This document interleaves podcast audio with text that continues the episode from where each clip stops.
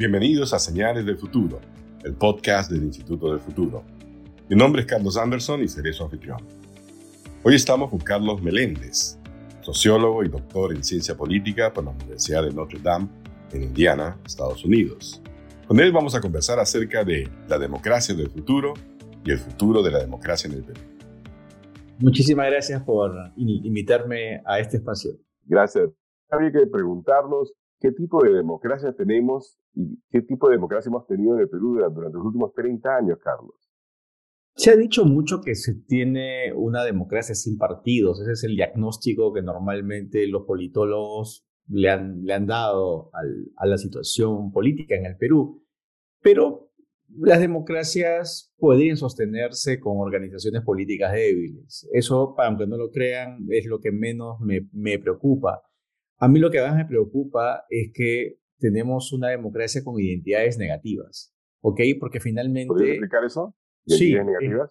claro, es que nosotros, los ciudadanos peruanos, solemos votar por candidatos no por sus cualidades, sino más bien por sus defectos. Nosotros votamos por el rechazo, votamos por los antis. Y, es, que así no se puede construir, lamentablemente, una democracia. Es decir, cada cinco años o cuando elegimos autoridades subnacionales, solemos votar con el hígado, solemos votar de manera visceral. No queremos que los partidos conquisten nuestras mentes y los corazones, sino nosotros rechazamos a los diferentes políticos. Entonces votamos en contra de unos y en, contra de otros. Y la democracia en el Perú se ha convertido en eso, se ha convertido en una elección de, de antis. Entonces yo creo que esa es este, el mayor defecto estructural que tiene nuestra democracia, porque a partir de ahí es que efectivamente no se pueden construir partidos políticos. No podemos quedarnos en el diagnóstico de que es una democracia sin partidos, sino ir más hacia abajo al nivel individual, a nivel de las personas. Y lo que estamos viendo es una democracia con identidades negativas.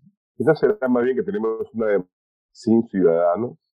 No, yo creo que los ciudadanos sí tienen capacidad de exigir determinadas coyunturas sus demandas, exigir sus derechos, pero lo que sucede es que la oferta política a veces este, ha sido bastante cruel también. Es decir, no, no hay una oferta política amplia, plural, con autoridades y con, alternativas decentes, con, principios éticos. Entonces, los ciudadanos han dejado de exigir determinadas, de, que los candidatos pasen determinados umbrales este, éticos, umbrales hasta morales, por la oferta misma pero no significa de que creo que los peruanos no que seamos ciudadanos, yo creo que sí lo somos. El problema tiene también, no es una cuestión de demanda solamente, sino también de la oferta que, que nos dan la, la, clase política. ¿no?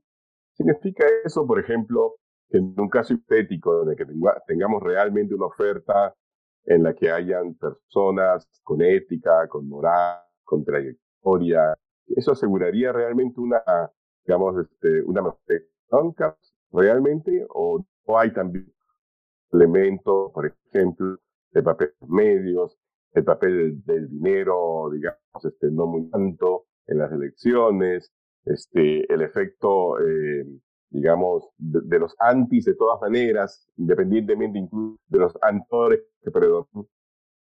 Se podría decir entonces que bastaría con tener a personas, digamos, éticamente este, irreprochables para poder asegurar mejor calidad de resultados? No, por supuesto que no. Por supuesto que no es suficiente eso. No, pero eso es una respuesta a la pregunta de si en realidad no es que hayan ciudadanos. Yo creo que sí los hay. Lo que sucede es que se ha relativizado mucho este, determinados criterios que son necesarios para elegir. Entonces, el criterio que tienen los ciudadanos de elegir personas probas con determinadas características éticas y morales, ese es un criterio que se ha relajado por temas de, de, la, de, de la oferta. Pero no es el único criterio. Hay otros criterios adicionales. Y creo criterios que tienen que ver con posiciones políticas, programáticas, ideológicas, que siempre han estado ahí. Yo creo que los peruanos sí votamos por izquierda-derecha, si sabemos ubicarnos en, en, ese espectro. No todos, pero un sector muy, muy importante. Pero también hay cuestiones identitarias, hay cuestiones de cercanía, hay cuestiones de empatía, es decir, cuán cercano, cuán lejano me siento de determinado candidato, determinada, este, o de determinado político.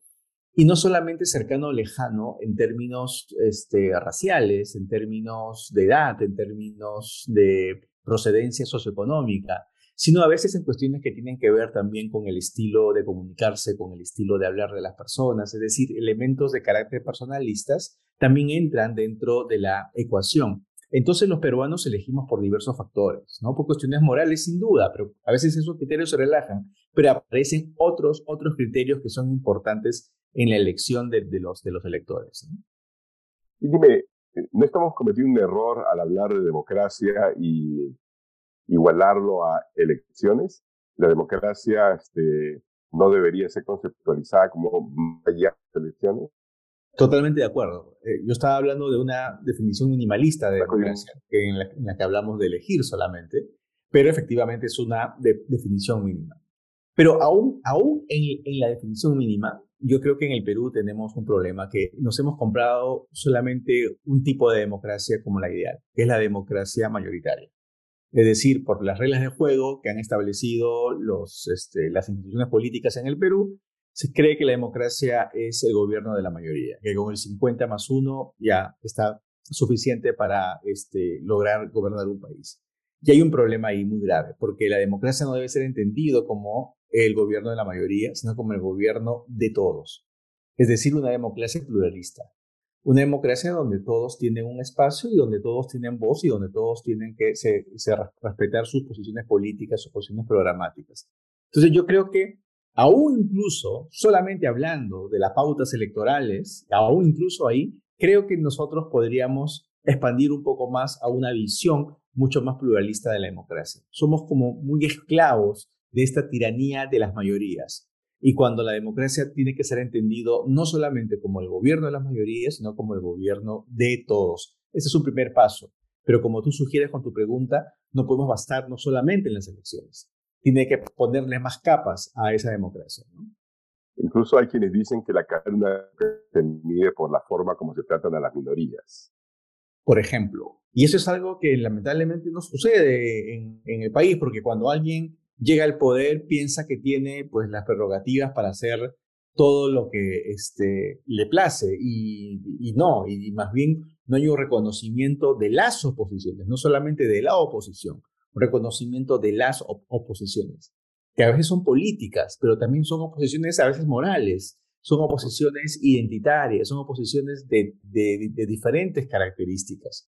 Y eso es algo que tiene que entrarle al chip de quienes llegan al poder, que no es un cheque en blanco, sino que es parte del pluralismo, es respetar a quienes este, perdieron la elección, pero han ocupado un lugar de representación.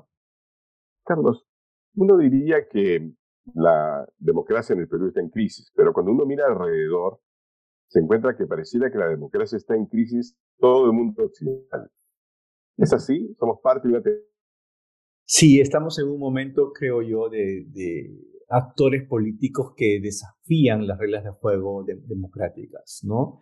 Este, y hay diversas formas de hacerlo. Eh, ya lo hemos visto, Trump se piensa lo mismo de Bolsonaro, de que eh, cuando pierde, cuando los resultados no le convienen, pues pueden decir rápidamente que se ha caído en, un fraude. Es decir, hay una suerte de amenaza cuando los principales actores políticos no cumplen con las reglas de juego, no se este, logran eh, ser arbitrados por, la, por las reglas de juego. Ese es un problema, ¿no? Que lo estamos viendo en varios países. Pero en el Perú el problema es mayor aún, es mucho más profundo y llega al nivel individual. Cuando son los propios ciudadanos que no le dan legitimidad a las reglas de juego en el sentido de que, oye, ¿por qué no cerramos el Congreso? Este, o por qué no, de buenas a primeras, eh, cuando un, gobierno, un presidente está en una semana ya quiere sacarlo. Entonces, cuando esos elementos de arbitrariedad de parte ya no de los actores políticos importantes, ya no de las élites, sino de la ciudadanía, se han normalizado, estamos ante un problema mayor. Y ahí el Perú sí es, pues lamentablemente, pues este, es uno de los países, de acuerdo con varios estudios de opinión, donde, por ejemplo, la justificación de un golpe de Estado o de un cierre del Congreso es mayor en el Perú que en otros países de la región latinoamericana. Un golpe del Ejecutivo, como le llama Latino Barómetro. Exactamente, me refiero justamente al barómetro de, de las Américas, ¿no? Los golpes del Ejecutivo es como que estamos esperando y, estamos, y saludamos lo que es peor, el cierre del Congreso como algo bacán, como algo cool, como, como parte de, de, de, las reglas de juego. Y ese es, una, es un daño mucho más severo este, en la cultura política de la, de la democracia peruana. ¿no? Ya no estamos hablando a lo que exista un aventurero que puede ser Fujimori o que puede ser Vizcarra, sino estamos hablando ante grandes sectores de la población que saludan, esperan y pagan políticamente por, por ese tipo de arbitrariedades. ¿no? leí una frase de un presidente italiano llamado Sandro Pertini, que decía que si no tenía una oposición, se creaba una. O sea, le daba tal valor a la oposición, a la necesidad de la existencia de la oposición, no existiera, él tenía que crearla. ¿Qué te parece a ti eso? ¿Cómo se condice con nuestra forma de ver la el juego democrático? Sí, en el Perú, en cambio, se sataniza la oposición, se, se sataniza lo se estigmatiza, porque se cae muy rápidamente en un discurso populista en el sentido no económico del término, sino en el sentido maniqueo del término. ¿no? Es el rival tiene que ser malo, perverso, corrupto, y, y, yo, dicen los que practican este discurso populista, somos los intérpretes de la voluntad popular y de un pueblo pues puro, de un pueblo honesto, ¿no? Entonces, ese maniqueísmo que utilizan justamente los líderes populistas que en el Perú son lamentablemente este, aparecen con mayor, con mayor frecuencia de lo, de lo que uno quisiera, tienen justamente por encargo estigmatizar a la, oposición, desvirtuar a, la, oposición, convertirlo no en un rival político, sino en un, enemigo, no, no de la política, un enemigo del país, ¿no? Y, eso es lo que lamentablemente pues este, ha socavado aún más la, legitimidad social de nuestra cultura política democrática. Los estudiosos, eh, los politólogos, los, científicos sociales, hablan de la democracia en dos planos en un plano ideal, como el gobierno de las mayorías, ¿no cierto?, con el respeto a las minorías, y en un, plano, digamos, un poco más inmediato, como un sistema que está diseñado para dar bienestar. En el segundo caso, la democracia pareciera no estar asociada necesariamente en el Perú con dar bienestar. ¿Tendrá esto algo que ver con la sensación que tienen los peruanos con relación a la democracia como ideal de forma, ideal de gobierno o no? Es que en, esta segunda fórmula que planteas, en la cual la democracia también, también significa este, bienestar, hay un elemento intermediario que es el Estado.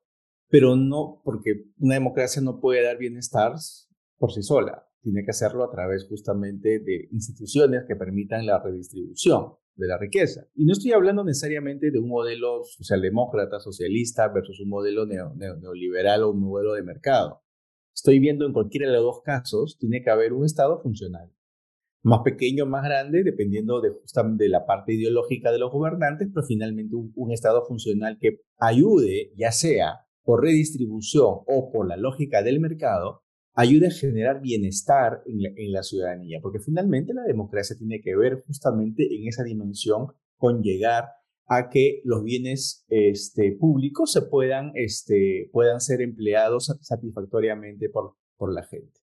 Ahora, esa es una promesa mayor de que, que tiene la, la, la, la, democracia. La democracia no solamente hay que verla como reglas de juego, reglas de convivencia, elecciones, sino justamente hay que llegar a esa connotación más material de la democracia. Cuando se dice que la democracia no se come, se equivoca. La democracia sí se come, la democracia es protección, la democracia es educación, la democracia también es salud. Entonces, ¿por qué? Porque justamente tiene que valerse de, la, este, de que todos los ciudadanos puedan poder acceder a ese tipo de bienes públicos. Pero eso requiere que los que piensen la democracia también piensen cuál va a ser la mejor forma de Estado para poder proveer ese tipo de promesa democrática. ¿no? O sea que más que un fracaso de la democracia, parece ser un fracaso del Estado. Eh, es que van de la mano. Yo creo que no podemos dejar de pensar en la democracia solamente como reglas de juego, como tú sugeriste al inicio, no solamente como elecciones, sino la democracia con, en su relación con el Estado. Este, eh, son justamente, independientemente de la conformación ideológica que podemos tener de ese Estado. Sea pequeño, sea grande, este, un Estado tiene que proveer bienestar y tiene que ser el intermediario de un sistema democrático hacia los individuos. Cuando yo estaba revisando hace, hace unos momentos unas, unas cifras de formación, digamos, eh, económica en diferentes países, ¿no? Hice el ejercicio comparando Vietnam con Costa Rica y con Perú. Entre el año 95 y el año 2020, el ingreso per cápita en el Perú se multiplicó por cerca de tres veces, 2.8 veces. En el caso de Costa Rica se multiplicó por casi cinco veces. Y en el caso de Vietnam, por 10 veces. ¿Qué te dicen esas transformaciones en vista, digamos, de sus infraestructuras democráticas? Es un gran debate si es que en los 90 se creía que solamente los gobiernos autoritarios podían proveer grandes reformas de, mercado, ¿no? Había mucho de ese tipo de debate justamente por los tigres asiáticos o, por el gobierno de Augusto Pinochet, por, la dictadura chilena, ¿no? Ah, y la relación entre economía y sistema político y régimen político siempre ha sido uno de los grandes debates. Pero yo creo que ha quedado demostrado de que más bien este, en general, más allá de tres casos específicos, sino si podemos ver una N más grande, la democracia es, el mejor sistema para proveer crecimiento económico y bienestar a la población. ¿Por qué? Porque en los sistemas democráticos, por principio, la mayoría de la gente toma las decisiones y por lo tanto van a tratar de tener bienes públicos que beneficien a la mayoría de las personas. En sistemas menos democráticos, no es la mayoría de la gente que toma decisiones, sino un grupo muy selecto de ellas. Algunas eh, son grupos minoritarios, grupos con ciertas prerrogativas, élites políticas, o solamente que están beneficiadas por determinado partido político. Los regímenes restrictivos son menos los que toman las decisiones. Y al tomar menos las decisiones hay justamente menos bienestar.